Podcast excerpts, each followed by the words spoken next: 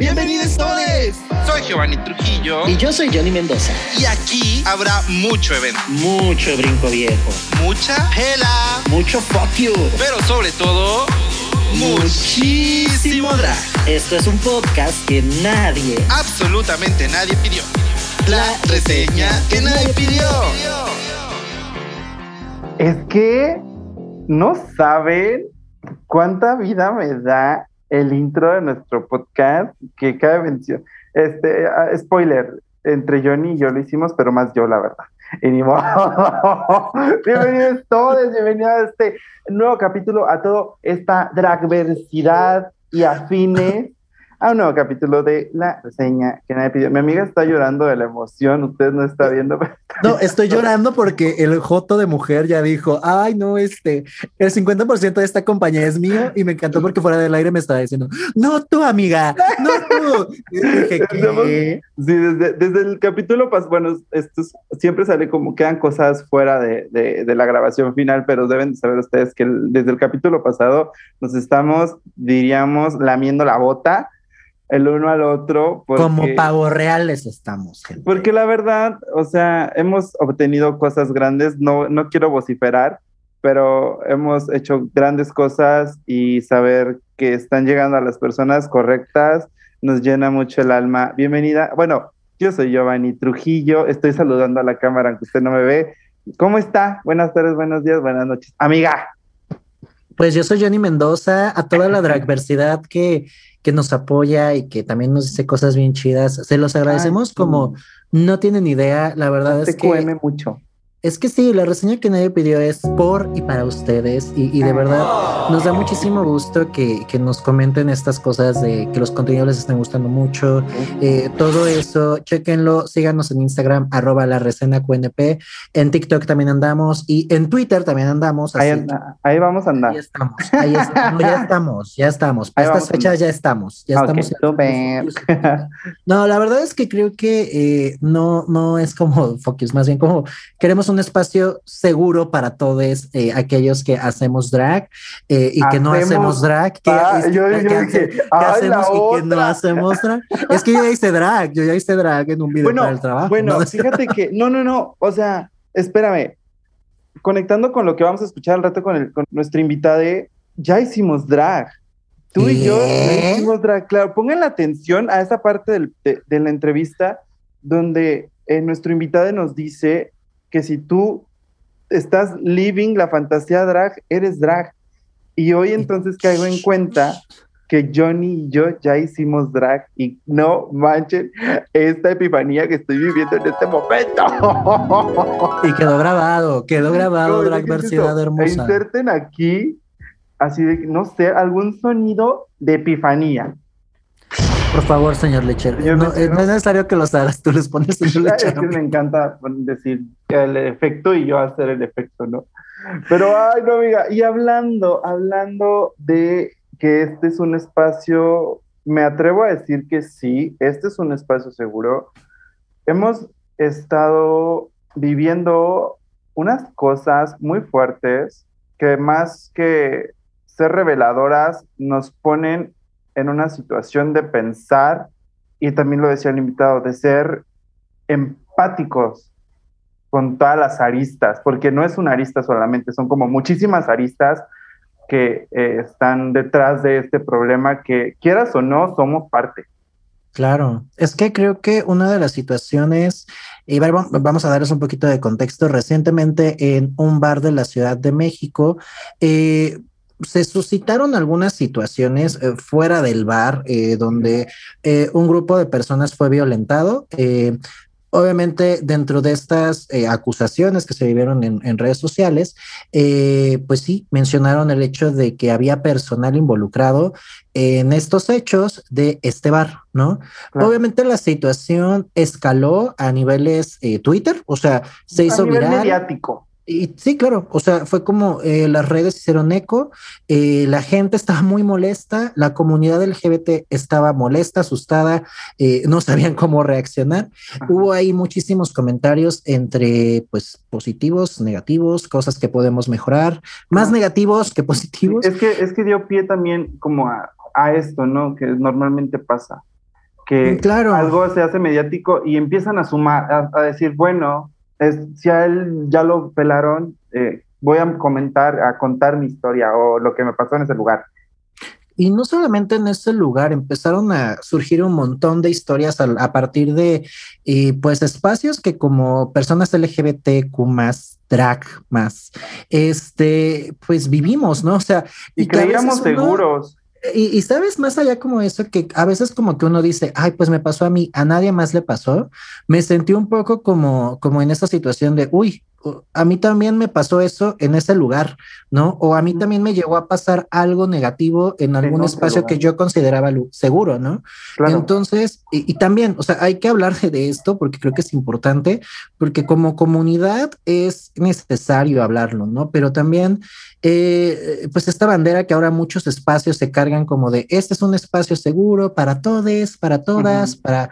Y, y- y a veces la verdad es que no cumple Este con ciertas dientes para afuera. Exacto. Entonces, eh, es difícil hablar como de, de esta situación, obviamente, sin decir eh, esta persona es culpable, esta persona no es culpable, eh, y también como eso, señalar, porque también es como, pues es que creo que al Eso. final todos contribuimos, ¿no? Somos parte del problema. Es que, como, te, como decía ahorita, o sea, es como nosotros nos enfocamos como en un punto del problema cuando tiene muchísimas aristas. Entonces, eh, es, es esto, o sea, como hacer introspección y aceptar que realmente somos parte del problema y, nos, y ver también de qué manera nosotros podemos ser parte de la solución. No solamente, como dice Johnny, apuntar y decirle, tú que trabajas ahí, dame una solución específica. Y, y aquí sí quiero ser específico, en decir, tú drag, tú draga, que trabajas en cierto lugar, eh, tienes que hacer algo para solucionar. Y, per- y, siento que siento que le estamos dando como en la madre, perdón, contenido explícito, a esas dragas y estamos dejando a un lado a quien está manejando estos espacios. Entonces, eh, sí es como súper importante eso, introspección y ver todo eh, las aristas, todo el abanico que está detrás de este problema que hoy nos hizo hablar. Y también quiero, quiero ah, mencionar lo que dices, ¿no? O sea, es importante pensar un poco que estos espacios pues son como oficinas y trabajos para algunas personas. Exacto. Así como tú no defiendes tu oficina en algunos momentos, eh, es como, porque digo, yo al menos eh, trabajo en un lugar muy genial y todo, pero no lo ando diciendo como, ay, sí, voy a defender mi empresa porque al final pues todos somos reemplazables, gente. Claro. Este, pero sí es como importante también señalar a las personas correctas y señalar, ah, eh, si existen culpables dentro de una situación, decir, esta persona sí es la responsable de esto, ¿no? Y no culpable, más bien responsables. Responsable. Ahora, también otra situación, eh, bueno, está como ese lado, pero también el otro, y la verdad es que yo no quiero ser tibio, pero es que también hay veces que es mejor callar en vez de también decir tonterías, ¿no? Porque claro.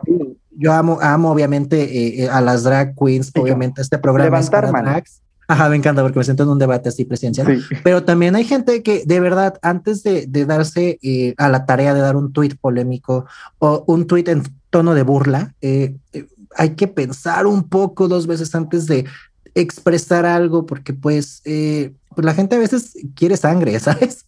Y obviamente es como, bueno, es que es horrible ese término, pero quiere, quiere venganza o quiere como funar a alguien. Ajá, Entonces- sin explicación. O, o realmente, mira, la verdad también me- me- nos pudimos topar con gente que solamente quiere fomentar odio también, Claro, ¿no? Quiere fomentar odio y obtener likes. Y, a partir de y- algo que desconoce. Exacto. Y, y obtener la aprobación, estoy haciendo comillas, de alguien que realmente lo vive, ¿no? O sea, es como de, no sé, o sea, a veces también como que somos, es que ya lo comentaba, eh, bueno, en, en unos episodios que ya verán, que es como el, el fandom tóxico, ¿no? O sea, porque también es, es eso, o sea, el fandom tóxico que quiere ver caer ciertos personajes o ciertos pilares de estos lugares. Y pues al final- también entender. Sí, sí, sí, y también entender, ¿no? Que, que a- a- o sea, como figura pública tienes también cierta Claro. responsabilidad. Sí. Y también es como, a ver, o sea, querías estar en el foco, Sí, mami. Es lo que, lo que te iba a Entonces, preguntar.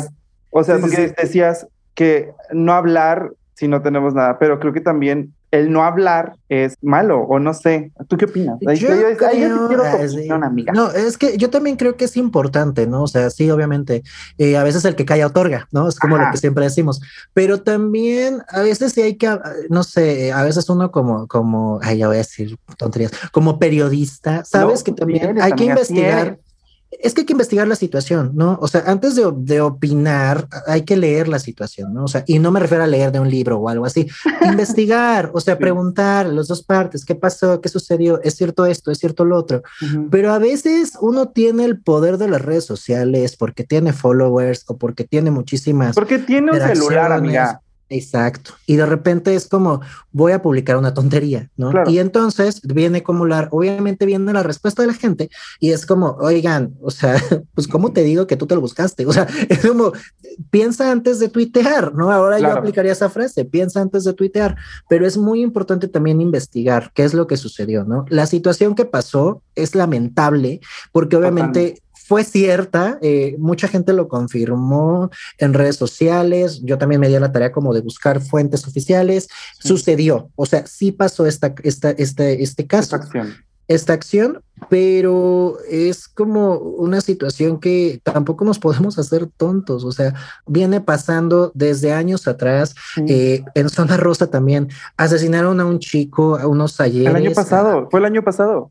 O sea, es que, es que es lo que te digo, es como una situación ya de violencia sistemática que estamos viviendo en el país, o sea, un contexto violento que a veces uno quisiera salir de noche y, y ya da miedo, ¿no? Y a nosotros los mexicanos que nos gusta tanto la fiesta, es súper complicado a veces ya salir, ya uno lo piensa porque dices, es que, y no solamente, y también es otra cosa, no solamente pasa en los lugares LGBT, pasa también en los lugares éteres, este, Hétero, eres hetero normal, pero pasa también como en todos estos espacios, porque pues vivimos en un contexto de violencia en México, Sí. ¿no? No quiero decir que en todos los lugares, porque hay lugares que cuidan mucho a su gente, pero esto pasa cuando realmente tienes un espacio y no eres responsable de cuidar todos los aspectos, ¿no?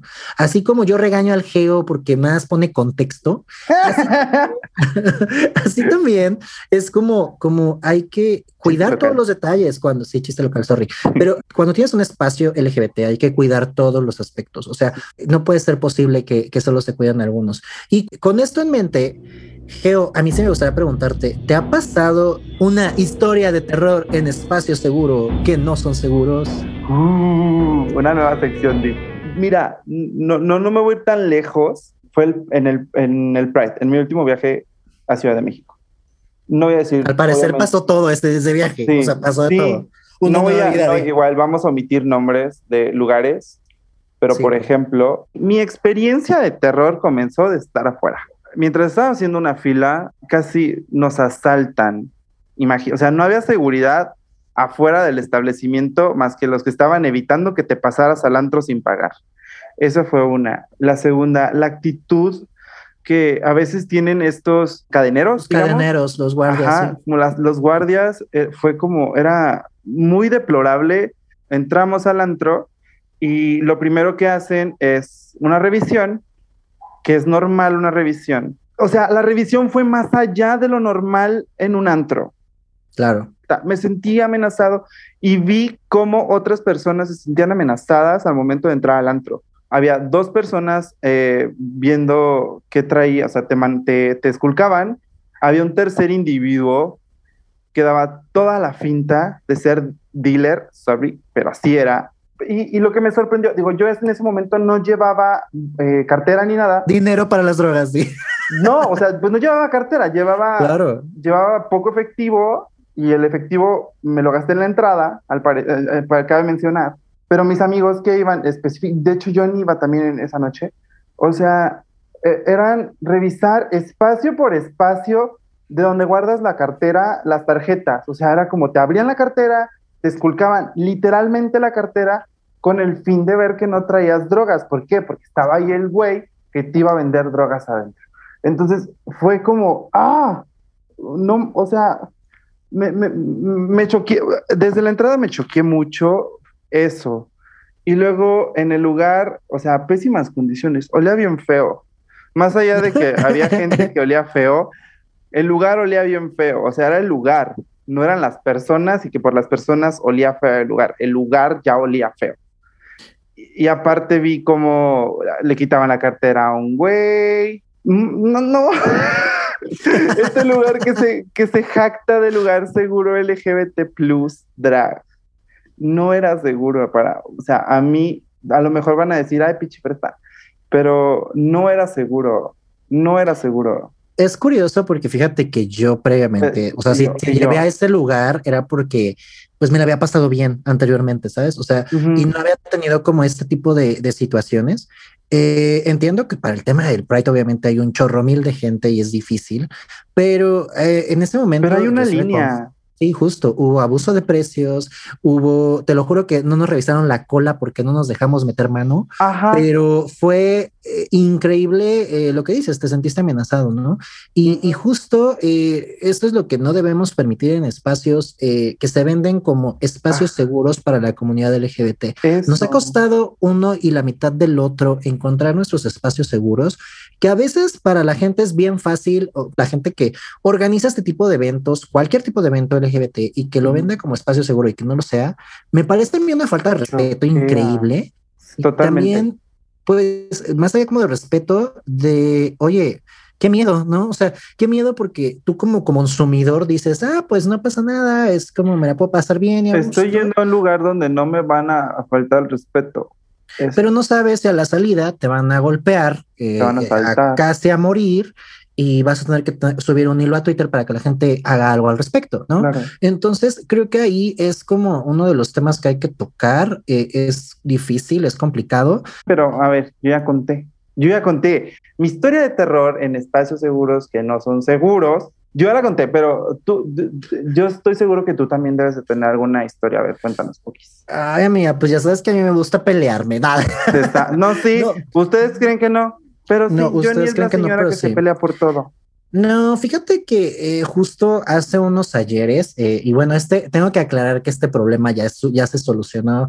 Este, Ah, las personas involucradas pidieron disculpas y todos nos arreglamos y ahora somos Comunicado tibio, dices. Sí, co- co- sea, nos llevamos muy bien ahora, pero eh, sí, o sea, a mí me pasó en una fiesta, fíjate, de Halloween hace unos ayeres, Ujú. en Cuernavaca, ¿no? Fuimos Ya. a un espacio al que ahí sí, por ejemplo, la gente involucrada me pidió disculpas y todo, pero yo a ese espacio nunca vuelvo a ir y ni lo voy a mencionar.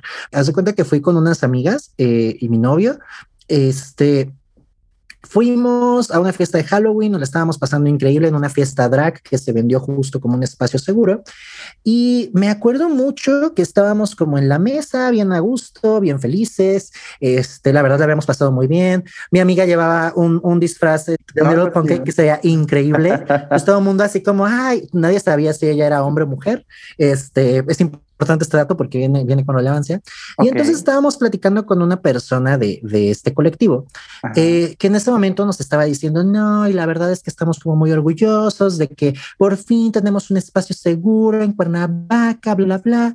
Guá, guá, acto- o sea, Haz de cuenta que fue, acababa de decirlo, Geo, y de repente, acto dos, eh, un tipo acosando a una de mis amigas que quería sacarla a bailar, un tipo que estaba hasta las manitas de borracho, ¿no? Ajá. Y de repente, o sea, yo volteo a ver eso. Obviamente, uno no busca problemas. Entonces, lo que hice, hice fue como jalarla así como vente, no pasa nada. El tipo, el, el- el idiota, todavía fue y le, o sea, se acercó con otra de mis amigas. El tipo ya no estaba en plan de quiero bailar, o sea, ya estaba en plan de, o sea, ya otra cosa, ¿sabes? Empezó a tocarle los pechos eh, y fue como, o sea, bueno, ¿Qué? intentar tocarle los pechos, ni siquiera como a tocárselos, porque obviamente mi amiga no se dejó. Mi otra amiga, la que iba a Little Pancake, lo, se dio cuenta y fue Ujú. cuando dijimos, stop it. Y obviamente mis amigas no, no son de las que se dejan. Entonces Ujú. lo empujaron. El tipo intenta pegarle a mi amiga que venía de Little Pancake pensando que era un hombre vestido de mujer en drag. O sea, Ajá, ¿sabes? ajá. Como haciendo esto. Asumió que era hombre porque estaba vestido. Exacto. Y ya Mm. fue entonces cuando obviamente mi amiga se enoja y le suelta un golpe. Y el tipo, pues, se vino eh, sobre nosotros, ¿no? Y mi primer impulso fue buscar a- al colectivo que nos invitó en plan, necesito seguridad, ayuda, porque Ajá. este tipo se está poniendo violento. Obviamente en ese momento, eh, pues lo que quieres es como, ayúdenme, ¿sabes? Y no había seguridad y no había nadie que se hiciera responsable. ¿Y sabes qué fue lo que más me dio coraje y por lo que odio ese lugar y nunca voy a volver a ir en mi vida? Y esto no aplica nunca digas nunca, pero Claro. fue el hecho de que la gente de la barra ocultó a la persona. O sea, la gente del lugar La protegió, a, o sea, la protegió agresor. protegió, protegió al agresor y fue como, güey, qué pedo. Obviamente nos pusimos como locos. A ver, este, sí, yo hace rato comenté, sí lo golpeó al chico, pero fue porque el tipo estaba Estaba encima de mis amigas en plan de. Sí, claro. O sea, además estaba como en plan de, o sea, no era un plan de quiero darte un beso, era un plan de quiero hacerte daño, ¿no? Ya era Entonces.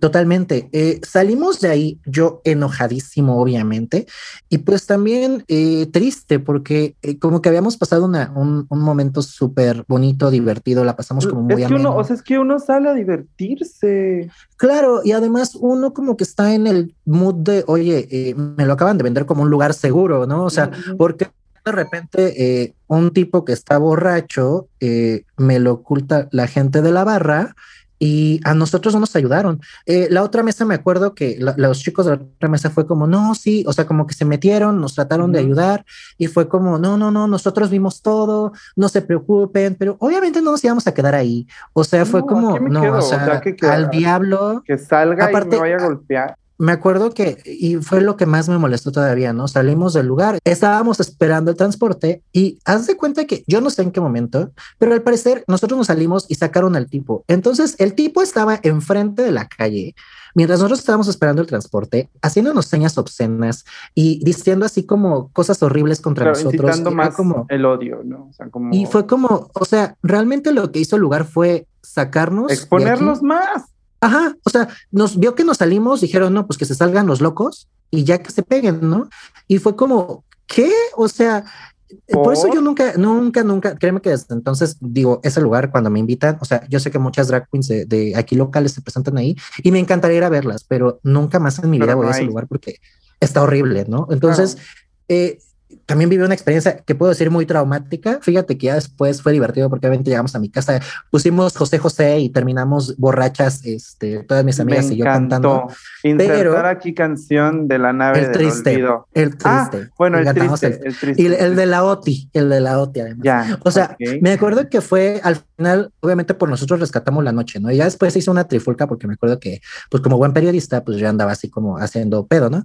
Pero este, justo, eh, pues ya después eh, el colectivo, después de unos años, después de unos ayeres, pudimos platicar y hablar de esta situación y Ajá. afortunadamente pues pudimos como pues encontrar eh, mejoras, ¿no? Como para ciertos lugares, entender también qué es lo que había pasado eh, y pues gente que de verdad, o sea, hasta la fecha no entienden eh, mi postura, ¿no? Eh, Que se montan porque, en pues, su sí. idea, ¿no? De, de no. Exacto, de mal. que tú, tú enloqueciste, eh, dejó, o sea, yo la verdad preferí como cortar por lo sano, porque fue como, es que, o sea, si tú no estás entendiendo, tú como persona que a lo mejor te han violentado, no estás entendiendo que a mí me violentaron en un lugar, es como, oye, eh, atención, ¿no? Ojo ahí, ¿no? O sea, tienes algo que solucionar. Y Entonces, personalmente, o sea. Claro, claro. O sea, la violencia, y es que también darse cuenta cuando uno es violentado es difícil. Entonces, imagínate cuando vas a un espacio que tú consideras seguro y es como te están violentando todo el tiempo. Entonces, Claro. así, desde la entrada, como dijiste, desde que pides una chela y no te atienden, o sea, es como, de verdad, a veces ¿Por? la dignidad de, de las personas está por los suelos, que no podemos decir, ay, pues no quiero, Me o sea, si no me vas a atender, mi dinero es igual de valioso que el tuyo, entonces como que digo, oye, ¿por qué, ¿por qué como que pasa esto? Pero esta fue mi historia de terror en espacios seguros que no son seguros. Este, Y yo sé, amiga, también- que ya fuera pasa mucho. Entonces, a todos los que nos escuchan, es momento que vayan a nuestro Instagram, busquen ese post con ese gran e increíble nombre. Tienen que ir a escribirnos nada más y nada menos que sus historias de terror en espacios seguros que realmente no son seguros. Aquí truenos, me encanta esto. Entonces, vayan, vayan a seguirnos, vayan a comentarnos, porque sabemos que esto no es muy lejos, o sea, a todos nos ha pasado alguna vez, pero también, obviamente, no todo es negro. Hay claroscuros en todo esto. Entonces, también nos gustaría no solamente compartirles nuestras malas experiencias, sino también o estas buenas experiencias, y me voy a tomar el atrevimiento de empezar acá en Guadalajara que ya me pasó, a digo que es como así como me pasó en Ciudad de México, me pasó aquí en Guadalajara, que había un colectivo, hablando de colectivos, que hacían fiestas, existía un, eh, lo voy a nombrar porque aún es un espacio que hace fiestas, ya no voy porque ya soy señora, pero aún hace fiestas, que se llama microclubing, que tú también alguna vez fuiste a alguna. Me encanta, el de las rosas, nunca lo voy a olvidar. Exacto, entonces, por ejemplo, es un colectivo que hace fiestas temáticas y lo venden como, tal cual como un lugar seguro. Y les puedo confirmar que no ha habido un lugar, antro, fiesta LGBT, que me sienta tan seguro, protegido, bienvenido, amado, aunque nadie me conozca, y, y principalmente respetado como en esas fiestas.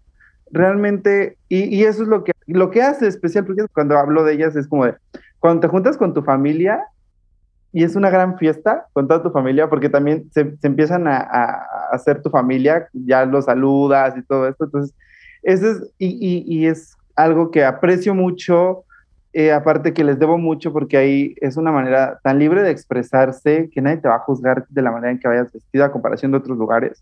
Entonces yo le agradezco mucho a, a, las personas que ubico a quienes hacen estas fiestas, que también les agradezco mucho. Entonces, eso es lo bonito de, de poder ir a un lugar seguro, sentirte validado, respetado y eso, seguro, que no te van a violentar en ningún momento, que vales, que, que te toman en cuenta principalmente. Entonces, eh, esa es mi experiencia rápida y concisa de un lugar seguro. ¿Y tu amiga? Fíjate que es que eh, igual, ¿no? O sea, yo después de esa experiencia llegó la pandemia y, o sí. sea, ya yo ya no salía sí. a ningún lugar. O sea, y aparte también, creo que en esta época me mudé a Ciudad de México, entonces ya, ya iba a, a, bares etcétera que sorprendentemente me trataban muy bien porque, eh, porque bailaba Vogue, así, me acuerdo, así cuando ah, era más, inserte, ajá, inserte, más como tra, tra, tra, tra, tra, O sea, entonces es. O sea, haz de cuenta que como que le perdí la huella, llegó la pandemia y bla, bla, bla, y yo como que ya no había salido de fiesta, hasta que de repente aquí en Cuernavaca me empezaron a hablar de una que se llama El Putifest Morelos, okay. Cuernavaca. Y dije, ¿qué? Porque dije, ay, ¿cómo? O sea, y me acuerdo que el primero que fui fue cuando vino este, mi chiquita dorada que mencionó un podcast, un podcast, ¿no? ¿Habías? Ya sé. Este, es que, güey, ya, habías, por favor, si escuchas esto, ven ya a la reseña. Oye, este, pero... ¿Habrá ganado toda mi neta? No lo sé, quizá para este, para cuando salga este podcast ya sabremos que eh, tuvo ganó? una corona más. Este, pero justo, o sea, lo que yo como que eh, cuando fui a este lugar fue como, oye, qué padre, o sea, porque desde la entrada te sentías como muy tranquilo, muy ameno. Aparte, eh, a mí, ya sabes que a mí me encanta lo alternativo, amiga, porque pues, chava alternativa. Entonces, como que la fiesta era, ya sabes, no era como en un lugar así, este, o sea, como, como un antro, ¿no? Era como un lugar ahí, un salón de fiestas. O sea, se veía como muy entre, entre camp y muy, este, muy como club kids.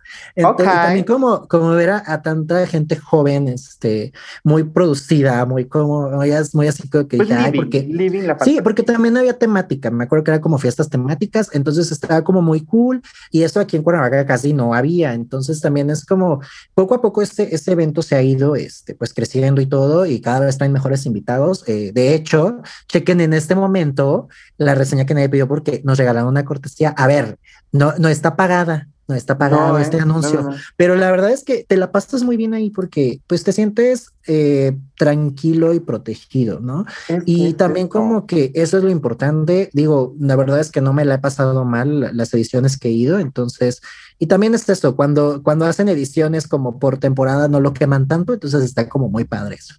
Ah, de hecho, es como muy el concepto de las fiestas que se hacen acá, que es claro. como una vez al mes, ves a toda tu familia LGBT, los ves con gusto, este, te diviertes, bebes y todo te gusta. Es increíble. Así que en este momento, vaya, póngale pausa, vaya a nuestro Instagram en las historias y vaya a participar por esa entrada para la fiesta. Eh, ¿Popper? Fest, popper, popper, ass. No, popper. es que no traes, traes popper. Traes popper. Amiga, te recuerdo que dejaste uno. ¿Qué? Popper? ¿Qué? ¿Qué? ¿Y yo? ¿Y esta ¿qué? rosa? Así que para, vayan, para... participen y sigan a estos colectivos. Y por favor, así como nos unimos para funar gente, para funar espacios, unámonos para exigir condiciones seguras en nuestros espacios. Hagamos algo para poder tener espacios seguros y salir libres, a poder divertirnos seguros, por favor.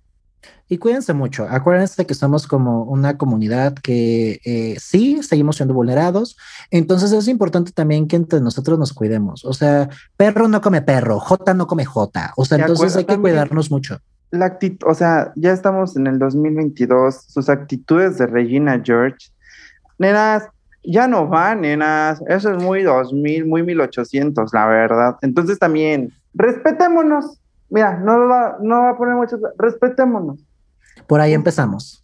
Para que nos respeten los demás. Pero vamos. Geo. Entonces, pero, pero entonces vamos a estos lugares seguros y obviamente pues vamos a hilarlo con la entrevista, porque amiga, la invitada que tenemos este día, tarde, noche, ay, la vara al cielo, la de historia, eh, y yo no sé, pero yo ya quiero ir a conocerle y a, y a pasarla increíble a su lado, la verdad. en este- ese espacio con seguro. este drag de tres metros. Yo no sé cómo le hace para verse. Drag de árbol de Navidad, dices Yo tú. no sé cómo le hace para verse tan chiquito y tan chiquite en sus, en sus fotos, y, pero cuando nos dijo su altura, pongan la atención en la altura, fue de no manches. Vamos a escuchar esta entrevista. Sin más preámbulos, y Los dejo con el Geo y el Johnny, literal, del pasado, para que escuchen la presente entrevista. Adelante, que días del futuro, pasado, presente, los días del participio. presente, eso. Bueno, vamos ya. Si estás escuchando esto, ya escuchaste la revolución previa que acabamos de armar. Y por eso hoy tenemos, es que va, va a haber pedo, o sea, ya planeé pedo, yo ya planeé pedo. Entonces, Se sabe, se sabe. hoy justo tenemos a, a una gran invitada. Eh, de verdad estamos como muy contentos, Geo, ¿no? Mm, O sea, no contento, amigo. Como siempre hemos dicho, la vara va para arriba, va para arriba, va para arriba. Y pues el gran, porque desde el capítulo pasado está el dicho de el gran filtro de los invitados. Y, eh, y, es- y este personaje en específico, amiga, mira, tuvo check a todo en el filtro. Entonces, yo estoy emocionado, emocionada, emocionada de poder tener a tremendo artista en el podcast. Pues fíjate, amiga, que el artista de el día de hoy es True Animal, tiene una onda Club Kid, es Hyper King y estiliza su drag en historias para niñas y pesadillas. Ella es RP y host de un antro llamado Stereo Club en Ciudad de México y hoy está con nosotros nada más y nada menos que Olo King. Olo, Olo, Olo. Ay, no, qué fuerte introducción, literal, todo mi CV. Oigan, muchísimas gracias por invitarme aquí a la reseña que nadie pidió, que son, híjole, para empezar les tengo que agradecer por este gran posteo sobre el arte tranimal y que me hayan puesto como un exponente, o sea, porque literal me pusieron versus todas las personas que hacen tranimal a nivel mundial, nada más en México, entonces fue como hay un súper honor que me hayan puesto y pues estoy muy feliz de que por fin tengamos algo más entre nosotros tres. Eh, Somos tres. La trío, la trío. ¿cuántas- Trío. ¿Cuántas personas están en la reseña? Ustedes dos. Ah, no, también falta el señor Lechero, que bueno, el cuarteto. Es que el señor Lechero solo ve, o sea, es de Ah. Él esos. graba, él graba, produce y lo sube, dice. Ay, me encantó, me encantó. Bueno, nosotros cuatro vamos a estar aquí y todos mis demonios ya son, somos un millón. Un millón que estamos aquí presentes en esta llamada. Me encanta. Polo, te explico un poquito más o menos quién Va. es el señor Lechero. El señor Lechero está aquí para complacerte no solamente, eh, no solamente a nosotros, sino también a ti. ¿Y cómo te va a complacer? Pues obviamente cada vez que tú desees que haya algún efecto o quieres hacer énfasis en cierta cosa, tú le vas a decir, señor Lechero, agregue este efecto. Y entonces ahí el señor Lechero tendrá que hacer magia con sus manos porque vaya que manos del señor Lechero. Entonces, como Ay, en cada capítulo, nuestro señor Lechero está aquí a tu merced. Amísimo, amísimo. Pues a ver si lo digo mucho, a ver si lo digo poco. A lo mejor y me odia, me odia. A lo mejor me va a odiar porque voy a decir muchas veces que pongamos al señor lechero. Pero no te pues, preocupes. Si no nos, a uno nos odia. A nosotros yo creo que Ah. puede soportar un poquito. A y con esto ya. No creo. Pero ahora sí, Olo, cuéntanos qué es o quién es Olo King. Vamos desde el principio, desde la etimología de Olo. ¿Por qué. Olo?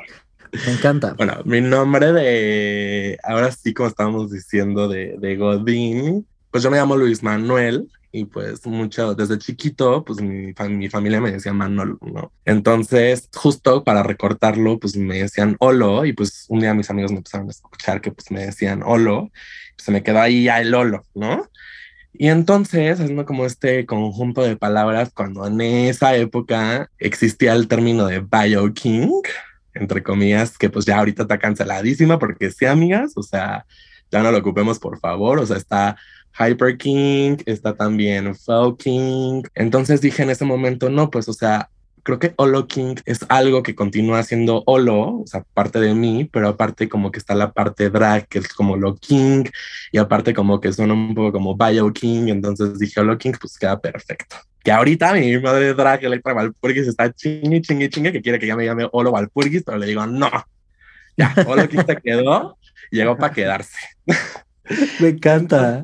Yo siempre, ahora sí que va a sonar muy cliché, pero creo que justo siempre he sido una persona que le ha gustado un poco como unas cosas alternativas mezclado con lo mainstream. Entonces, yo como buen Little Monster, yo decía, es que wow lo que hace Lady Gaga, o sea, es una chava que literal hace pues unas estructuras súper raras, pero se ve como alienígena, se ve como monstruosa, o sea, como que causa muchísimo impacto. Y aparte decía, ¿cómo es que puede literal ir en la calle con esos looks impactantes? Y después empecé a conocer justo lo que es pues eh, RuPaul's Drag Race, y me acuerdo que tenía nueve años, o sea, lo pasaban cuando tenían nueve años y lo veían VH1, o sea, yo sí fui de las primeras generaciones, amiguis, que se echaba escondidas a los nueve años RuPaul's Drag Race.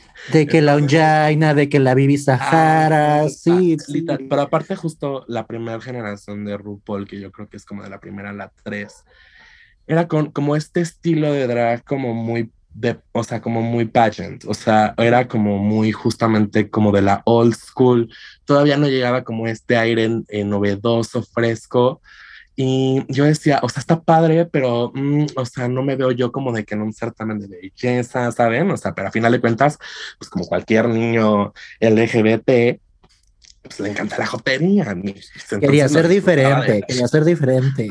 Ah, o sea, yo, yo, yo lo veía yo decía, ay, qué cool. Pero jamás como que se me cruzó la idea de, me- de empezar como a mezclar justo como esta cultura un poco como mm, que se estaba volviendo un poco mainstream porque seguía siendo como underground hasta cierto, hasta cierto punto o muy de nicho con algo ya muy alternativo que justamente llega a ser como lo muy underground, ¿no? Llega como justo como las siguientes temporadas y empiezo a descubrir lo que es lo Club Kid.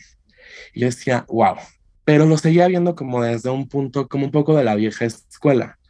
Pasa el tiempo y empiezo a, a entender un poco más de qué va lo Club Kid, de qué va, por ejemplo, eh, lo, la, la famosísima película de los Club Kids que era Party Monster. Eh, Claro. entonces empiezo justo a analizar como un poco más hasta que llegó a la universidad pero para esto, o sea, yo era como súper fan, pero como que yo decía, ay, no, no lo voy a hacer porque pues como que no le encuentro todavía como el hilo. Llego a la universidad y me topo con una amiga que hace drag también, que se llama Toxina, y con ella empezaba justamente a ir a antros.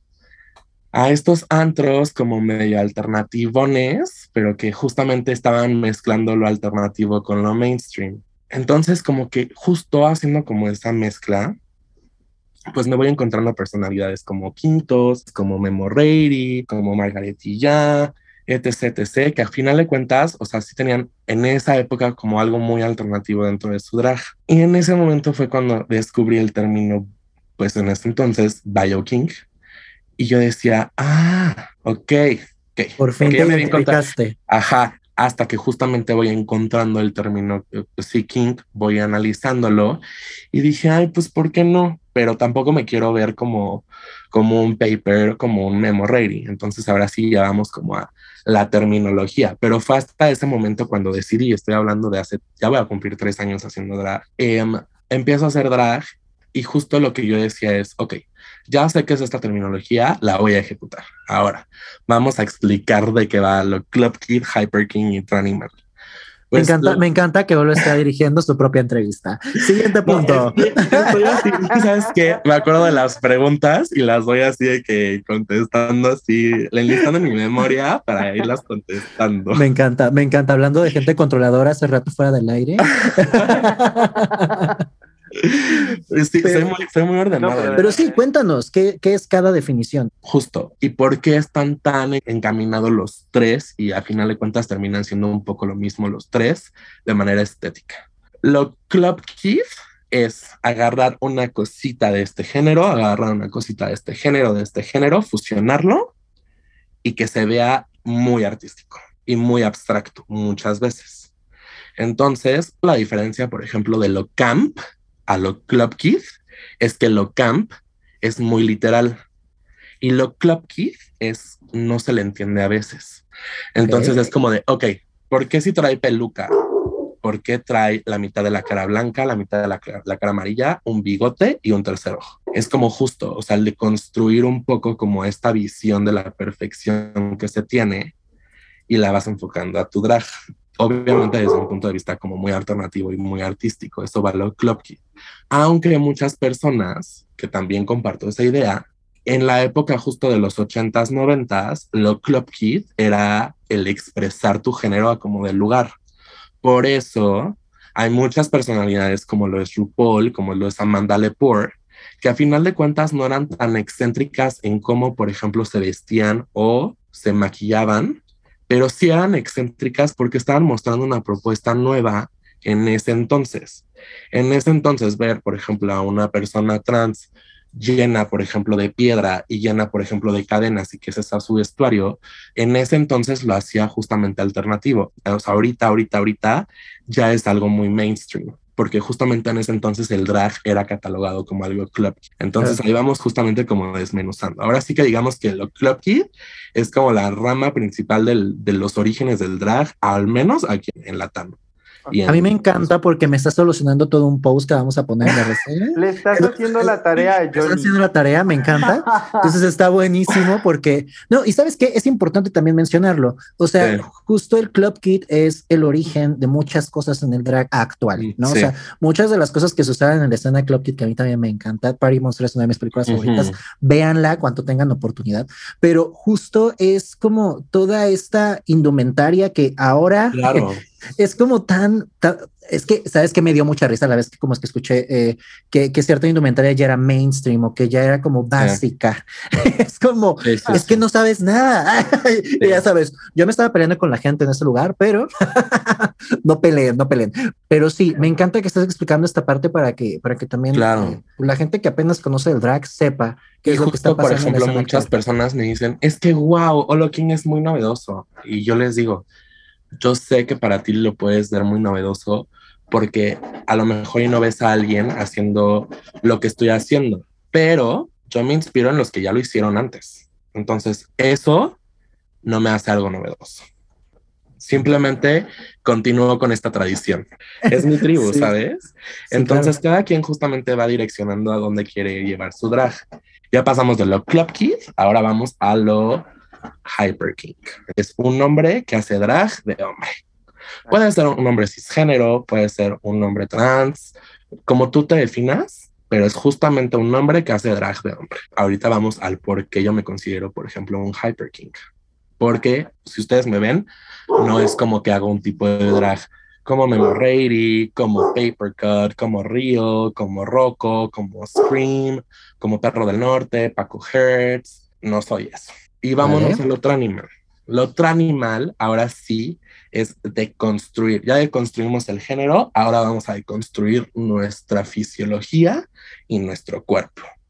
Entonces, ¿qué vamos a hacer con otro animal? Vamos a hacerle una burla a lo que está puesto en la sociedad como bonito. Pues con otro animal lo que vas a hacer es vas a hiperexagerar la cintura para hacerte una cintura gigante, vas a hiperexagerar los labios, te vas a sacar unos dedos enormes, es justamente el burlarte de lo perfeccionista, entre comillas, que catalogan a la belleza las personas, para que tú mismo puedas pues identificarte como y aceptarte como de, y si estuviera así, si yo tuviera siete dedos, si yo tuviera unos labios de 45 centímetros en cada, en cada justamente labio, si yo tuviera una cintura de dos metros, pues al final de cuentas seguimos siendo personas. Entonces, no hay necesidad justo de encaminar, sino aquí, por ejemplo, muchas veces decimos, el drag es una burla a lo que se establece en la sociedad. Claro. Y obviamente el animal y lo club kid, eso sí es como por ley, va muy encaminado a el famosísimo término DIY, el do it yourself, porque mientras más se llegan a ver, por ejemplo, algunos tipos de, de errorcitos, más perfecto y más artístico llegas a ser.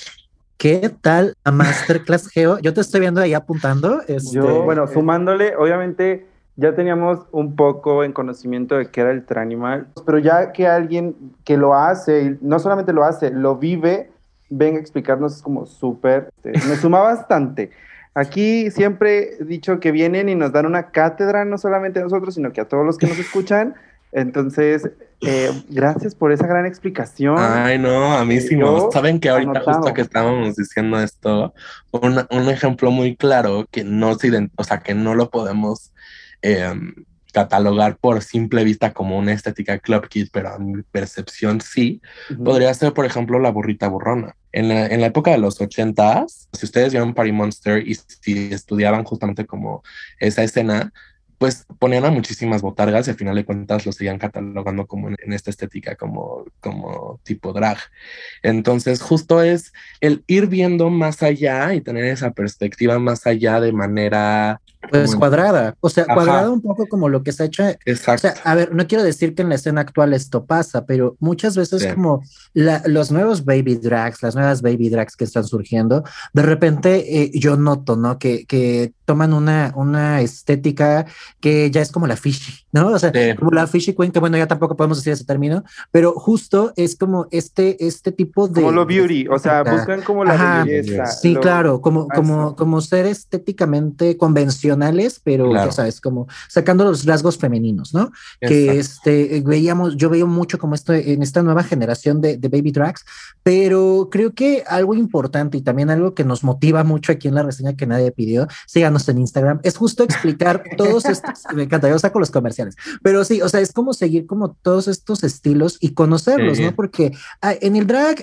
a mí lo que me parece maravilloso de, de- del arte drag es que puedes ser lo que quieras, ¿no? Y eso es como algo Literal. fantástico.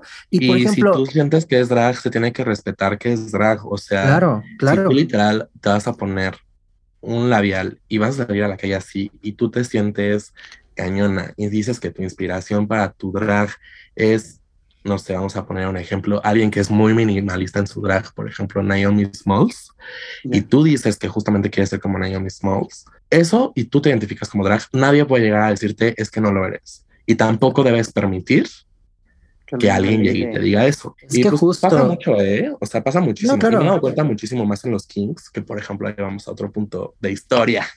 Me encanta. Es que me encanta. Aquí vamos, aquí aprendemos de porque historia. aprendemos. Sí, sí, sí. Dale. Muchos Kings hacen cara blanca porque el King, por naturaleza, vamos a lo mismo, es Club Kid. Y según uno de los padres que fomentaron el arte Club Kid, que fue Lee Bowery, era que también se mezclaba mucho con lo payaso. Por eso hay muchos looks, ya sea en Queen, King, no binario, lo que sea, en el tipo de drag, que llevan la cara blanca. Entonces de ahí sale el buffet. ¿eh? Ahora sí, señor lechero. Úsalo, úsalo. Da- dale, dale, dale, dale. Porque ahora quiero que se me ataquen los que atacan. Porque no saben, es que no saben. Por eso muchos Claro. dicen, ay, la carita blanca. Pues sí, güey, pero estás en la carita blanca porque se está inspirando en los Club Kids. O Claro. sea, de verdad. Y por eso justo ven a Michael Ali haciéndose un bigotito, ven también a James St. James haciéndose un bigotito y trayendo, por ejemplo, este, un peinadito de honguito. ¿Por? Porque al final de cuentas siguen replicando lo de nuestra tribu de hace un buen de años, pero que fue literal algo que sigue siendo como novedoso para muchas personas. Fíjate que justo lo que mencionaste, ¿no? O sea, todo es experimentación, entiendo, ¿no? Sí. En, el, en tu caso.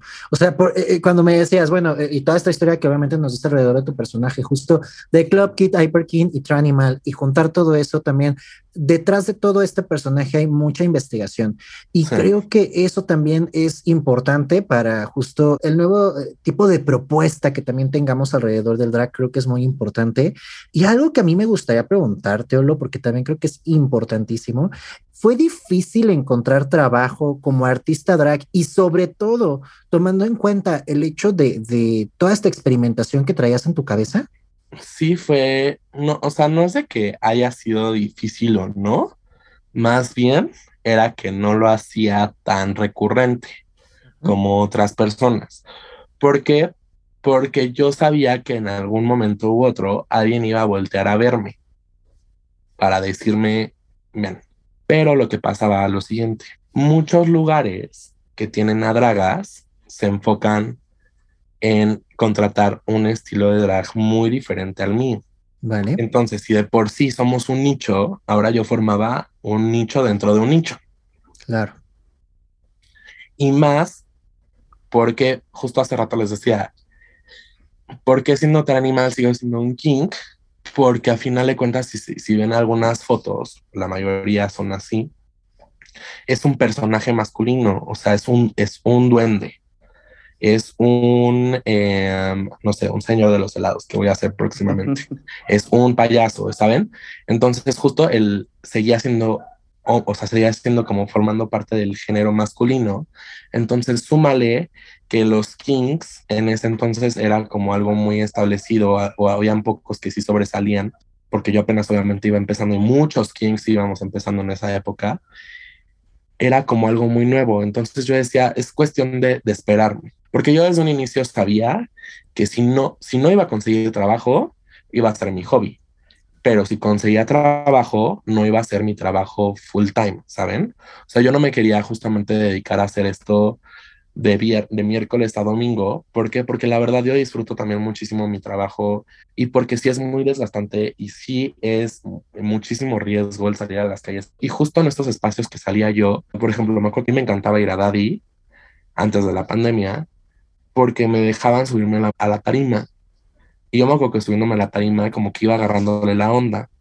Y la primera vez que me subí, híjole, y fue la vez que yo llevaba mi, mi telita agarrada con una liga y mi corona. De primer lado. drag, dice. Ajá, mi primer drag. Primera vez lo veo drag. ahorita y digo, fue algo muy icónico, pero qué. Hasta que me busca mi amigo Salzán, porque a Salzán lo conocía de las primeras veces que yo iba a discoteca, y justo me dijo en, en, antes de que me iniciara la pandemia, porfa, te necesito acá porque en ese entonces él, él era socio de ella. Y yo le dije, o sea, súper jalo, porque Claro. aparte pues, discoteca era en ese entonces el, el, el antro en donde pues mejor te pagaban, o sea, tal cual no había una tarima para que hicieras shows o, o estuvieras hosteando, sino que ahí, en ese entonces, eh, el hosteo era más el estar con los clientes, el estar, estar para que te tomes fotos con ellos, el estar saludándolos, haciendo más como relaciones públicas, Mm. no tanto como justamente el pararte en una tarima y hostear. Y yo le dije, güey, jalísimo, porque nos conocimos en Halloween aparte. Y ya después, él, él justo fue, es una persona muy importante para mí. Él fue el que me buscó para llevarme a estéreo. Pero lo chistoso acá fue que él creyó de- en, en mí cuando yo tenía Sí meses. Y no se o sea, no se olvidó de mí. O sea, es una hiper, hiper, hiper casualidad. Porque de verdad, encontrar chamba en la Ciudad de México, más que encontrar chamba, encontrar una buena chamba en la Ciudad de México, Exacto. como, por- o sea, en, a lo que te dediques, está cañón. claro. Sea el es rubro que sea. sea lo que sea, o sea, Claro. seas dagas, seas doctor, lo que tú quieras, o sea, es- Seas godín o no. está hiper saturado todo. Claro. Ahora justo, súmale que nada más tenemos unos cuatro o cinco lugares en donde te dan buena paga, en donde te dan el exposure, en donde puedes hacer buenas relaciones públicas, etc, etc. Pues imagínate ahora el super, la super fortuna de que caí en blandito en las manos correctas desde un inicio. El plus, dices tú. Ese es el super plus. Y algo chistoso también es, yo no soy una draga que haya tenido ya 700 mil looks, 700 mil salidas, o sea, no, todavía ni siquiera llego a las 100, o sea, a las 50 ni todavía ni llego, o sea, ahí voy, o sea, pero es algo que justamente me llevó muchísimo tiempo porque hubieron cosas que no dependían tanto de mí, sino como de mi entorno externo y a veces, muchas veces en el interno.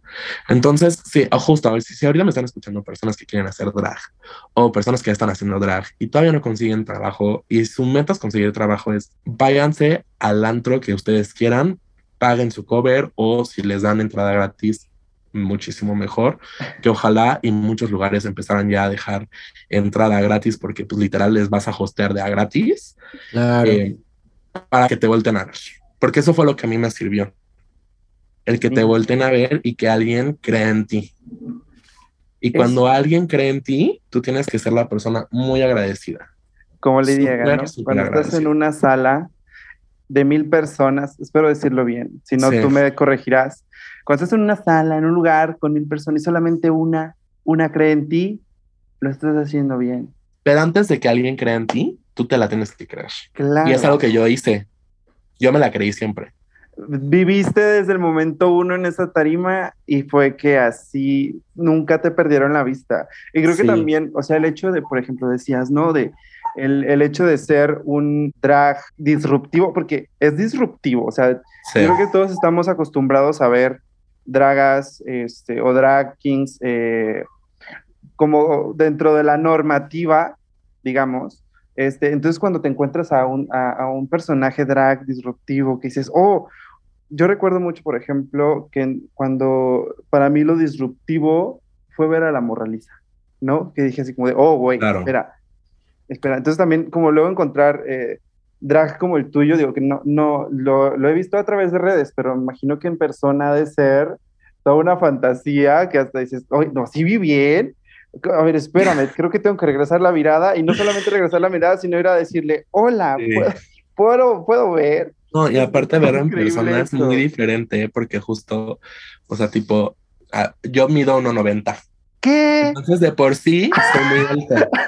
Y me gusta ocupar mis creepers de, de 20 centímetros. Y súmale a eso que me gusta ocupar, por ejemplo, ahorita el, el look que traigo, que voy a sacar este fin, es de un payaso. Ese sombrero del payaso es de unos 30 centímetros. Entonces, ya soy una persona de 2,50. Y es algo que en fotos no lo puedes ver. Y pasa lo mismo con muchísimas dragas. O sea, es, la fan, es muy diferente el, el, el estar ya en persona a Claro. estar en algo virtual. Por eso qué bueno que ahorita, o sea, regresamos a lo que, entre comillas, la normalidad. Porque sí es una experiencia, híjole, brutal.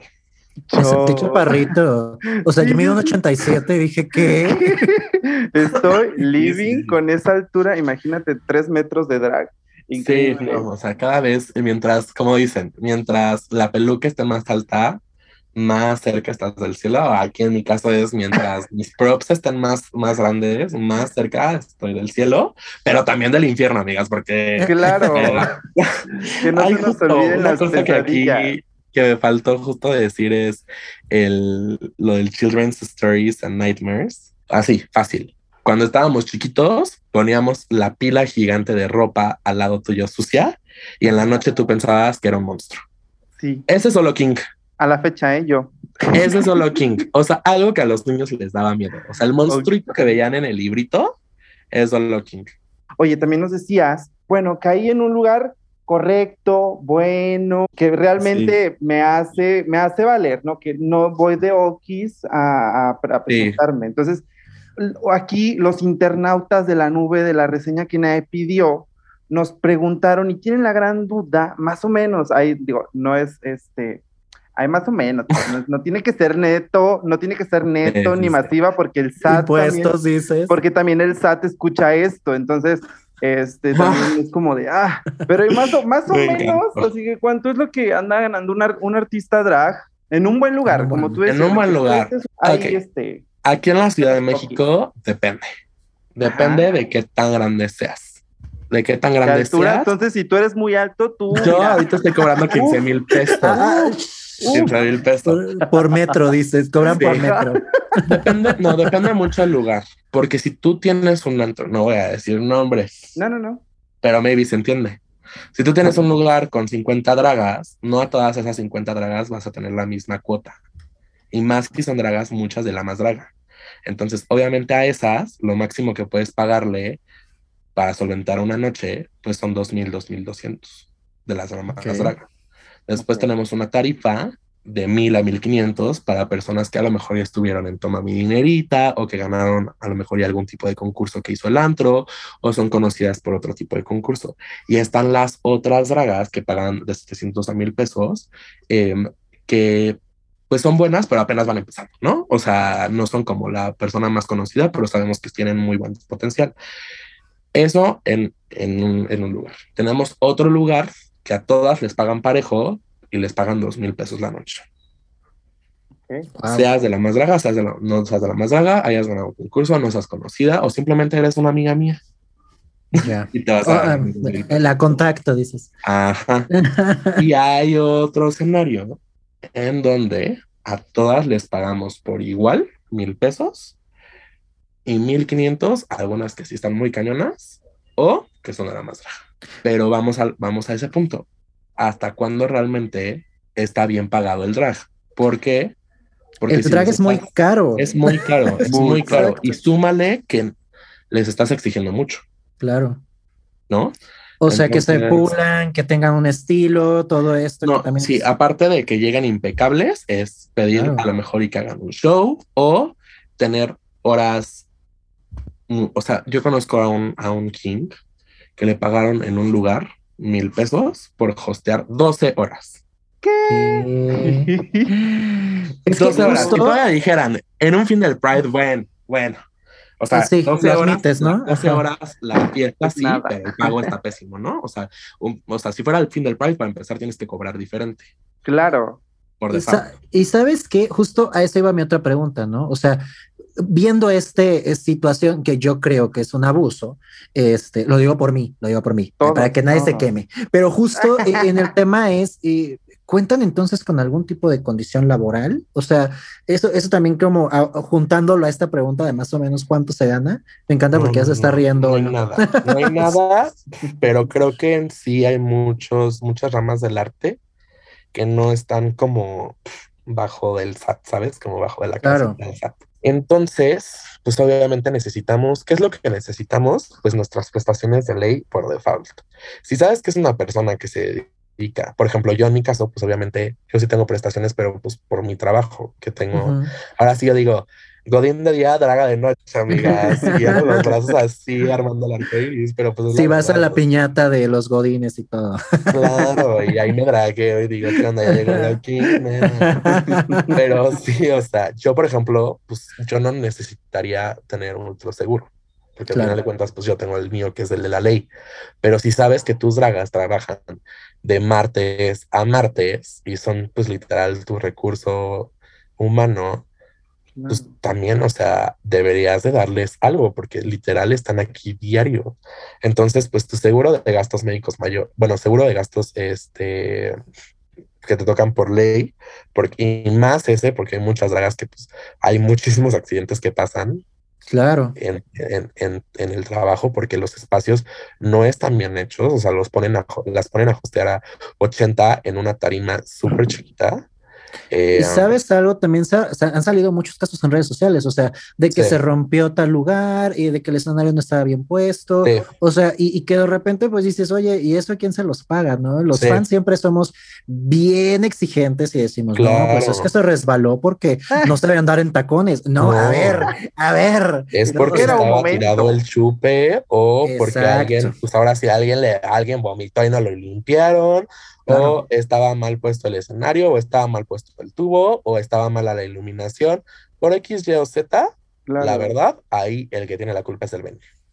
Claro, totalmente. Y es que eh, yo creo que también es necesario, ¿no? O sea, al final es un arte y creo que como todos los artes están muy descuidados en México, o sea, todas las zonas artísticas, todos la- lo- los espacios de arte siempre son como lo Sí. último que nos importa en el país, pero también creo que es como eh, una de las situaciones, ¿cómo, cómo?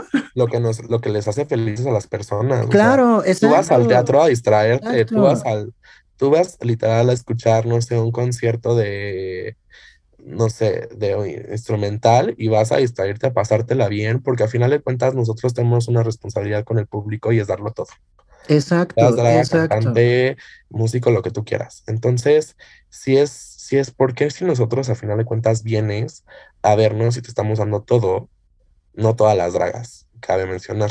Lechero, Ahí va el- señor ahí va el- lechero, por favor, música, porque hay unas que son peor que la carne de puerco.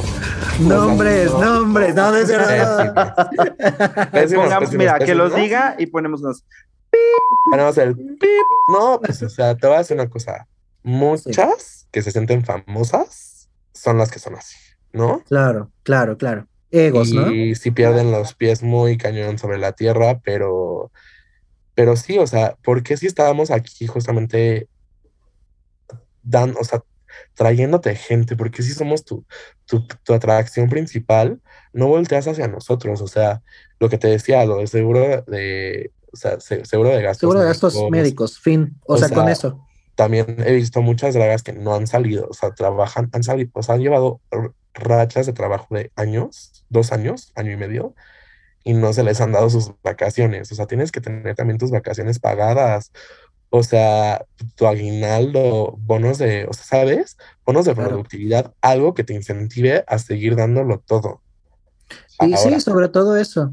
muchísimo. Si vas a tener una noche especial, entre comillas, porque he visto muchísimos lugares que dicen, ay, ¿sabes qué? Vamos a necesitar, por ejemplo, algo que me gustó de Stereo, que fue algo muy bueno, es, nos dijeron, ay, ¿sabes qué? Vamos a hacer la noche del Pride, eh, no les vamos a pagar igual, les vamos a pagar esto, que sí fue muy diferente a lo que nos pagan, pero mándense a hacer un vestuario inspirado en los muñequitos de Stereo. Ah, perfecto. Claro. Pero hay otros lugares en donde les dicen, ¿sabes qué? Vamos a tener una temática de unicornios verdes eh, con, con, con brócoli y necesitamos que vengas vestida de unicornio verde con brócoli y la draga, ok, ¿y cuánto, ¿Cómo me, cuánto me vas a dar para que haga eso? O sea, porque al final de cuentas, pues si le estás exigiendo algo así, pues dale el recurso, o sea, no es como que llegas a una empresa y, y le digas, ahí vengo a programar, pues tú cómprate tu computadora, aquí no te vamos a dar nada. No, sí, claro. Es Tiene que, ser así, o sea, las lógicas de los empresarios y más de la vida nocturna tiene que tener coherencia y tiene que tener, o sea, me choca decirlo, pero pues sí tiene que pasar así. Así como tú quieres ganar, dales algo a las demás para que tú sigas ganando. como todo en la vida, es que justo es como, güey, yo digo todo en la vida, pero justo es ganar, ganar, ¿no? O sea, ¿qué ganas tú? ¿Qué gano yo? Para que también esto funcione de alguna manera, Sí. ¿no? Un win-win. Es Un win-win. Un el- Halloween win. Halloween. Halloween, no, sí, es que es como súper importante, o sea, porque es lo que decíamos, ¿no? Como vamos a estos lugares, eh, y aparte, digamos, ay, a veces los lugares son como increíbles, este, tienen Sí. excelente ambiente, o sea, a lo mejor sí el ambiente está padre, pero no están las condiciones óptimas para poder uno, pues sí, Sí. lo, o sea, loquear bien, digamos Sí, porque sí, sí, loqueamos y ni modo. Es, Entonces, ay, siento que Y también... luego hasta es que- dices, ay, o sea, ¿Cómo? Te, te anda del baño y, y luego ni- y dices, ay, pero es que, güey, no quiero ir a ese lugar porque, güey, o sea, neta, los Ni agua tienen. O sea, me ha tocado que ni agua Nada. tienen, así, o sea, Nada, no- nada, nada, de ¿Sabes? verdad. o Ay, sea, y yo sí, cierto. o sea, de verdad, es que, fuera de broma. Si esto No, pasa sí. en la Ciudad de México, no me imagino cómo va a estar en otros estados. Claro, y sí, sucede mucho. Fíjate que, bueno, o sea, la siguiente pregunta tenía que ver un poco con esto y bueno, Sí. sabemos obviamente la situación actual, ¿no? Se ha revelado también que, eh, pues, existen lugares y también hay una llamada de alerta entre la misma comunidad LGBT sobre, pues, lugares que frecuentamos, o sea, que, que frecuentamos todos y creo que Sí. también es importante mencionarlo, ¿no? ¿Tú consideras, eh, tomando en cuenta, pues, esta situación que, que ha pasado, eh, no solo, y, y también quiero aclarar que no solamente pasa en ese lugar donde, que ya funaron y que ya cancelaron Sí. todo esto, sino que pasa en muchos lugares de la Ciudad de México, ¿no? Pero tú consideras que existen espacios seguros tanto para la recreación LGBT y más allá como que para la recreación LGBT, pues para ustedes como, como drags para desarrollar su trabajo? Ahí te voy a decir una experiencia que yo tuve. Justo, yo iba muchísimo a un antro que, igual les digo, no voy a decir el nombre, pero es famosina aquí en la Ciudad de México, en donde pagas pues un cover, que pues no es un cover para todos, la verdad, porque sí está, o sea, es, un, es un antro que es, o sea, para un segmento pues elevado, ¿no? Sí. Ok. eh, alto.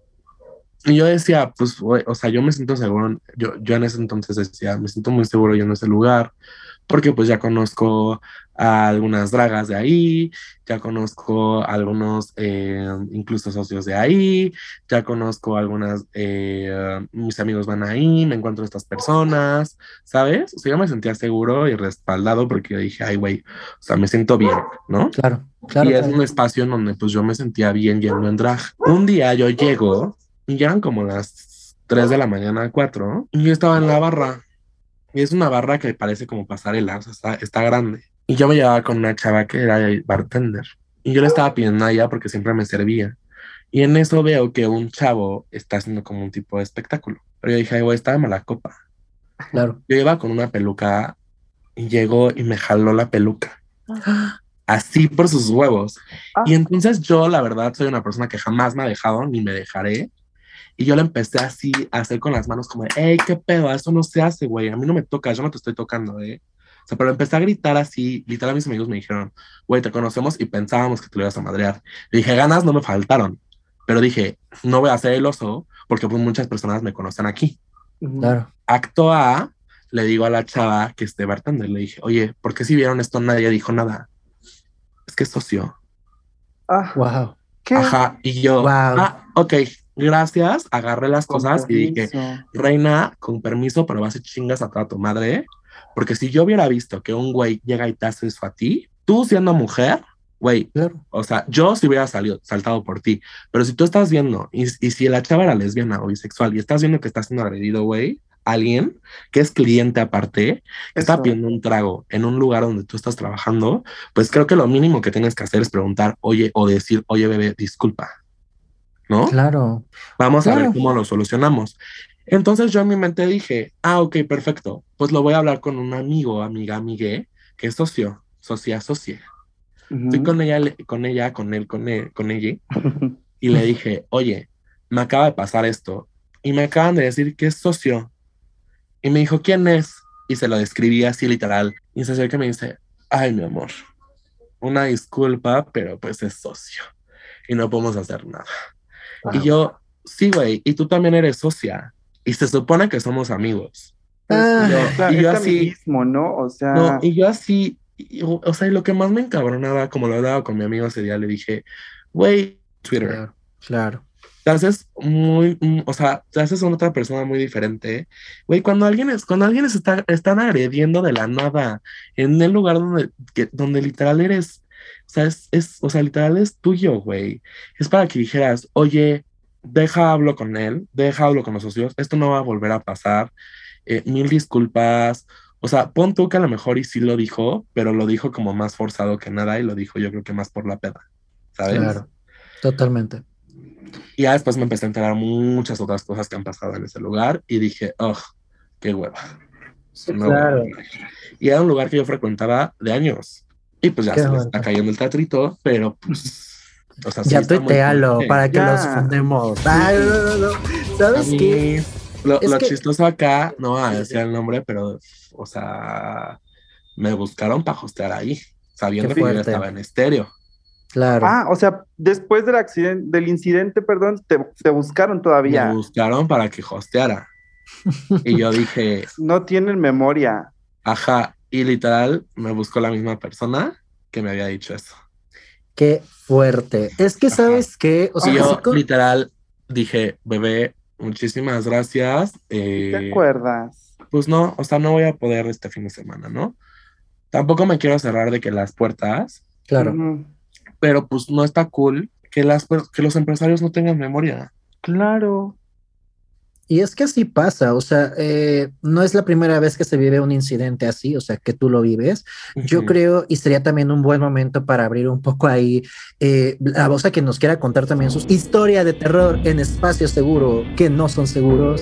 Bueno, hay que hablar como de nuestras, de nuestras situaciones. Y, exacto. Y sabes, me sorprendió tanto el hecho de pensar que eh, a Geo, a mí, y no dudo que a todo el mundo le ha pasado algo horrible en un antro LGBT.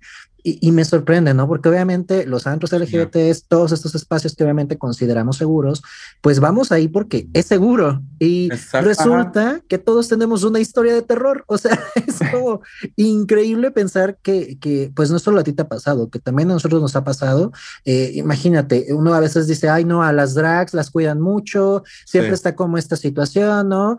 Pe- y pues si a las drags eh, que hostean, no, no, a las les, las drags que hostean no les Sí. cuidan, pues menos, Menos a uno como cliente. Claro. Exacto. Entonces, sí, cuéntenos en Instagram, en las redes sociales, si tienen alguna historia de terror. Les vamos a hacer llamadas en vivo. No, no es cierto. No, esto no es la burrita bruna. Pero Conectando, sí, y así de bueno. y les vamos a Sí. colgar. No, no es cierto. Este, pero sí, o sea, me parece increíble y la verdad, eh, te agradezco también que nos contaras esta historia porque Claro. eh, creo que es importante que también aquellas personas que se quieran dedicar al drag y trabajar de noche es una cuestión también, como Claro. lo dijiste, de mucho valor. Sí, lo tienes que pensar dos veces. O sea, también, no dos veces, es pensar dos veces a dónde quieres llevar tu drag. Eso. Eso es lo, eso es lo que tienen que pensar. O sea, porque si ya lo hiciste, ya, no hay vuelta atrás, ya lo hiciste, ya tuviste el valor para hacerlo. Pero ahora cuestionate muchas veces es, ¿estás dispuesta, dispuesta, dispuesto a pasar muchas cosas que te pueden llegar a pasar por salir en drag? Que al final de cuentas llega a ser una revolución, porque no nos podemos estar escondiendo y decir, es que no lo quiero hacer porque puedo No sufrir agresiones, es que no lo quiero hacer porque ta, ta, ta, ta, ta. No, pues es que si, Ah, si pensáramos en eso, cuántas cosas no, no, Exacto. no O sea, habrían hay pasado. muchos, hay muchos sucesos que gracias a que pasan esas cosas, las Claro. personas se entienden. Totalmente. Y ahora sí que como dicen, por la mala vas a aprender y la, por la mala la, la sociedad va a aprender.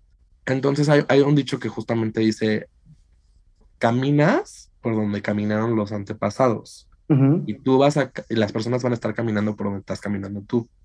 Entonces como comunidad justo es hasta dónde estás dispuesto a arriesgar para mejorar, ¿sabes? Claro. Es ese tema, o sea, me- o sea, cuestionarte, o sea, si, si puede a lo mejor y causarte un tema ahorita con tu familia, que vean y estás viviendo con ellos y tienes, no sé, 17 años y ya te quieres comer el mundo porque ya quieres hacer drag, pues también yo te digo, espérate tantito, ¿por qué? Porque al final de cuentas, pues, o sea, entiendo tu necesidad, entiendo tus ganas, tu expresión y todo, pero no haga las cosas tan, tan así, ¿sabes? O sea, piénsalo un poquito más y créeme que van a pasar las cosas en el momento que tienen que pasar Justo y y ese es el momento correcto. Es que Ay, también, o sea, Hay que dejar fluir un poquito, o sea, hay que dejar fluir un poquito porque luego Exacto. cuando la forzamos es cuando peor nos va. Como dice, yo me voy a aventar mi frase de señora, hay que aprender a caminar Ah, para después querer correr. para después querer correr. Es que es completamente cierto. O sea, siento que también esta nueva oleada de drags quieren ya. eh, Sí. Digo, también es como parte de la sociedad, ¿no? Que, que vivimos Sí. desde la pandemia la inmediatez de las cosas, ¿no? Queremos como la inmediatez de todo. Entonces también Sí. como eh, quieren esto, ¿no? Quieren como la fama, eh, Es el justo, prestigio, no. eh, todo rápido. Eh, eh, ve, ve- ve lo que perseguía la generación de antes versus lo que perseguía, lo que pers- vamos a poner tres escenarios. Lo que perseguía la generación hace 20 años de dragas, lo que perseguía la generación de dragas hace 10 años y lo que perseguía la generación de dragas ahorita. Las de 20 años era el perseguir, que me respeten, que me acepten y que pueda ser feliz. Las dragas desde hace 10 años lo que perseguían era tener un trabajo fijo y que no me estén pagando con chelas, no me estén Principalmente. pagando con, con cortesías, etc. Y, o sea, y todo eso ha ayudado. Entonces, Claro. ¿y qué es lo que están buscando las dragas ahorita? Ser famosa. A la más draga. Hacerse famosas. virales, hacerse famosas. Poco. Y es como ahí donde ahí vamos al punto es que estás tú dejando a la comunidad para que alguien agarre tu ejemplo y continúe haciendo las cosas mejor. Pues entonces ahora nos toca a nosotros. Si ya tuvimos el chance de tener un lugar donde trabajar, pues ahora nos toca a nosotros exigir unas condiciones laborables buenas. Ese es el siguiente paso. No, enfoques en hacer, quiero entrar a la más draga, quiero hacer, no, o sea, de verdad, no. Ahora es el momento de unirnos como hermanas, hermanos, hermanes y batallar por eso. No hagas cosas para conseguir likes, no hagas cosas para conseguir followers. Eso no te va a dejar una, una huella en el mercado. Lo que te va a dejar una huella en el mercado es que seas una persona que literal hayas marcado historia. Y Olo vino a marcar historia a la reseña que nadie pidió. Y ya, Porque yo, no, timbre, timbre, ¿cómo que no? Oye, y también ya, Ahorita- ya estamos ahorita ahí que casi, casi cerrando esto. Este, ¿nos podrías dar tres tips que ahora sí que todo artista drag debe tomar en cuenta para poder trabajar en algún lugar? Mira, voy a poner el ejemplo de Esther. ¿Y por qué lo defiendo tanto? Lo amo y lo quiero. Para empezar, a todos nos dan pizza para que se baje la pena. O sea, no te dejan irte sin que te eches tu pizzita. Seas cliente, lo que tú quieras. Oh, mira. Entonces, está de más. Ok.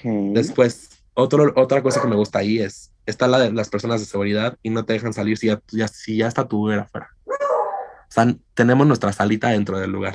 Tres, te regresan todas las cosas perdidas. Y ah, seas draga lo que quieras. O sea, Coatzin le regresaron su, su máscara que dejó la vez pasada. Y así como pregúntenle a Río, le devolvimos las llaves que encontramos de que había dejado ahí. Y así como hay clientes que les hemos regresado sus teléfonos, sus carteras, etc, etc, etc, etc. Wow. O sea, sí somos como muy en ese sentido. Después, o sea, nos ha tocado situaciones que, por ejemplo, hay, nosotros tenemos un pole dance y las personas de seguridad de que se acercan, porque hay muchas dragas que pues obviamente lo hacen, se acercan y es como, de, oh shit, está ya muy alto el chavo, no, no, no, hay que decirle que se bajó la chava, hay que decirle que se baje, porque pues obviamente les da miedo que se caiga, que sean, no saben a final de cuentas, Claro. ellos no son los que lo contratan, no saben si está apto o no para subirse a cierta altura. Entonces, el hecho de que las, o sea, el personal de seguridad sí esté como preocupado por eso, o sea, yo que llevo plataformas a mí y así como al fin pasado acabo de festejar mi cumpleaños, a todos nos cuidaron de que no se nos doblara el pie, de que agarráramos bien, por ejemplo, el pasamanos para que no nos cayéramos, etc. Y algo, por ejemplo, muy importante es que acá tenemos paramédicos toda la noche. Entonces, si pasa algo, tenemos el personal capacitado. Por eso y por muchas otras cosas más, de verdad siento que caí en un lugar perfecto. No, pues yo ya quiero, yo ya quiero trabajar ahí. Bueno, Ya uno, me dieron, ya me dieron ganas de ir para Por empezar. favor, quiero ir. vayan, quiero ir, no sé por qué, por- bueno, por ejemplo, cuando fuimos a Ciudad de México para el Sí. Pride, yo, mira, mi, mi, tu- mi guía turística, este, pues me llevó ahí a un lugar que ya les conté hace rato, pero, pero no, yo no tenía el foco de centro y, y la, o sea, es visita obligada, no solamente para, No, pero para- es visita que yo para se los voy a dar, porque a final de cuentas, ustedes vienen conmigo y ese ya los va a tratar, pero así. Lo es más que a eso pueda. iba, o sea, yo no, más que ir al antro es ir a conocer a Sí. la, a, a la, al EDRAG de tres metros que me prometieron. No, es que de verdad, No. justo, o sea, es, es importante que lo menciones, ¿no? Porque también creo que no todo dentro de los lugares que, Sí. que, bueno, de, de noche, o sea, como los antros, los bares, bla, bla, bla, o sea, no todo es malo, o sea, hay cosas muy buenas y hay espacios que todavía siguen cuidando Sí. su comunidad y es lo más importante, ¿no? Y sí, vamos a hacer el comercial, aunque Estéreo no nos patrocine, pero vayan a Estéreo porque pueden muy, tienen fiestas muy chidas y, y la verdad es que yo muero de ganas, esta vez en el Pride no pudimos ir porque ya estaba atascado, entonces déjame aclarar nada más. Que no estaba aclarar. atascado ese día. Que no estaba atascado ese día, exacto. Y mira, se queja de la, de la guía turística, pero quien estaba organizando la logística no, no hizo lo que tenía que hacer. Qué bueno, mira, Entonces, qué bueno que no te llevé a cierto lugar. Yo nada Qué bueno. No, ¿eh? no, no, Ya, obviamente cuando cancelado. quieran ir, o sea, muchísimas gracias. No, no, no, de verdad, o sea, mientras que yo siga ahí y todo, que esperemos sea mucho tiempo, eh, Así va a ser. porque la verdad están muy felices conmigo, yo estoy muy feliz con ellos, pero creo que justamente falta, falta el que se preocupen por los asistentes, que se preocupen por su personal, que se preocupen por, por pasar momentos felices e inolvidables. O sea, eh, de eso se trata la, la noche. O sea, y literal, si no te acuerdas, nosotros te recordamos, mi amor. ¡Ah! Con fotos, encantó! con videos, con lo que sea, pero pues también, ¿cómo le vamos a recordar si saliendo del antro me van a saltar y se van a llevar mi teléfono? Pues ya no tengo el material para enseñárselo, Sí, no. no, ya no Claro. Entonces, o sea, tenemos que, lograr- que lograr eso. Y otra cosa muy importante es, Sí, con todo lo que está pasando, la verdad, yo tengo opiniones divididas y cada quien es libre de tener su opinión, porque creo que aquí es como lo vean. Si lo ves como cliente, si lo ves con- como cliente que no ha tenido ninguna experiencia mala, claro. como cliente que ha tenido experiencias malas, como personal de trabajo que ha tenido experiencia mala, como personal del trabajo que ha tenido experiencia buena. Lo que sí quiero decir es, el no hablar te hace cómplice, de una u otra forma. Pero también me di cuenta que hace falta muchísima empatía en las personas. Entonces, por eso la opinión que tú tengas, para mí es válida. Aquí en China. Me porque encanta. entiendo el punto de los de las personas que son clientes, de las personas que han vivido algo, de las que no han vivido, pero también entiendo el punto de mis hermanas dragas, pero también entiendo el punto de mis hermanas dragas, ¿sabes? Entonces, o sea, sí, sí, es, es algo ambiguo, es algo que tienes que ver Totalmente. de tu experiencia. Y pues yo nada más, o sea, de verdad espero por alguien que ha sido amante de la noche y de la vida nocturna desde que tenía mis, antes de mis 18 años, es, creo que es momento no nada más de los espacios LGBT, sino en México en general, porque también conozco muchísimos casos que han pasado horribles en antros heteros de mis amigues heteres, Sí, que sí está de la fregada, o sea, claro. muy de la fregada y ya necesitamos hacer algo porque cada vez está más, más cabrón. Entonces, Espero. yo espero mucho de que pues, los mexicanos, la verdad, somos muy buenos y la verdad es que nos gusta ahora sí que muchísimo la fiesta. Entonces, tampoco creo que dejemos morir algo que tanto nos guste. No, Si estuviéramos en Totalmente. otro país, pues diríamos, no, pues ya no vamos a salir, pero pues no, al contrario, es cuando más nos tenemos que unir para la causa, porque a Claro. todos nos encanta la fiesta. No, y muy bueno lo que dices. La verdad es que eh, tienes toda la razón, ¿no? O sea, eh, ya no es una cuestión de lo que opine uno, lo que opine el otro, también es una Sí.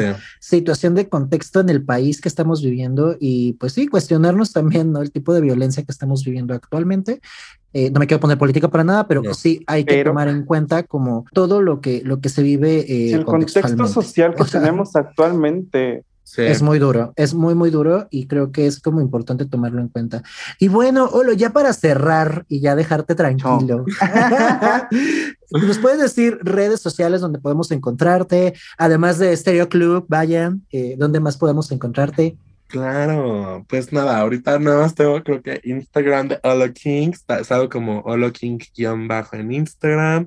A mí todavía no, no he abierto mi TikTok, pero probablemente en un futuro lo haga. Y pues nada, o sea, si, si tú trabajas, bueno, trabajas en la vida nocturna o no, tienes que recordar esto y se los digo de todo corazón.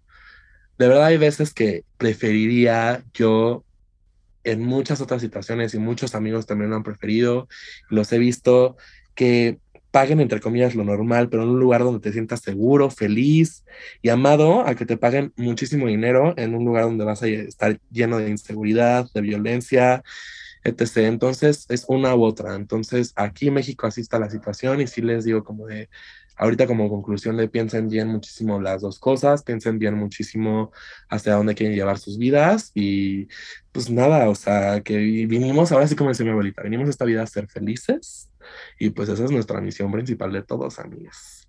Entonces, a continuar y pues tenemos que chingarle. Siempre, siempre chingarle. Ahí Siempre. está. Esa mamá, chingala. Chingona.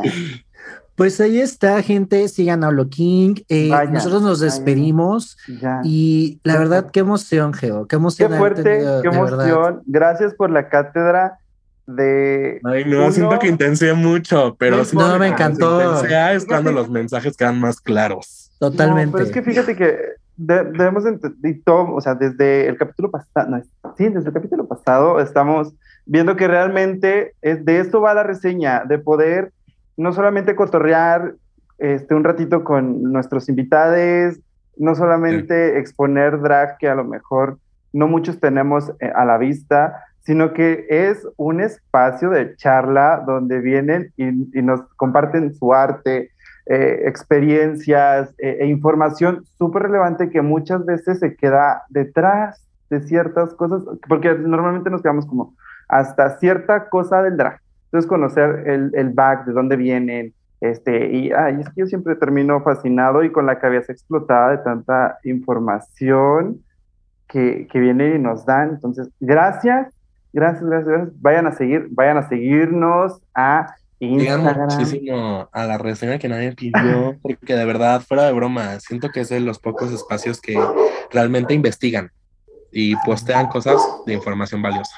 Y yo, nuestro, nuestro eh, Johnny. Este, muchas gracias, muchas leemos mucho, nos podemos a leer mucho, no dormimos, pero aquí andamos. Johnny, Como las drag, nos trabajamos de noche también. Ajá, Me. Johnny es mi nada más. Oye, tal artículo y yo, Johnny, ya son la Son las- una de la mañana. no, no, no, me obsesiono, Ya discúlpeme. duerme. Con mucha Pero Mañana tenemos te buena información, tenemos buena información. Así Y que gracias por todo lo que nos aportaste, en serio. Muchísimas gracias. Y vayan a Ah, seguirlo, gracias. vayan a seguirnos y nos vemos en una próxima entrega de la reseña que nadie. Que nadie. Vayan a lugares seguros. Lugares seguros, trabajos seguros. Vayan a Stereo Club. Sí, vayan, y ahí me van a ver. Chao.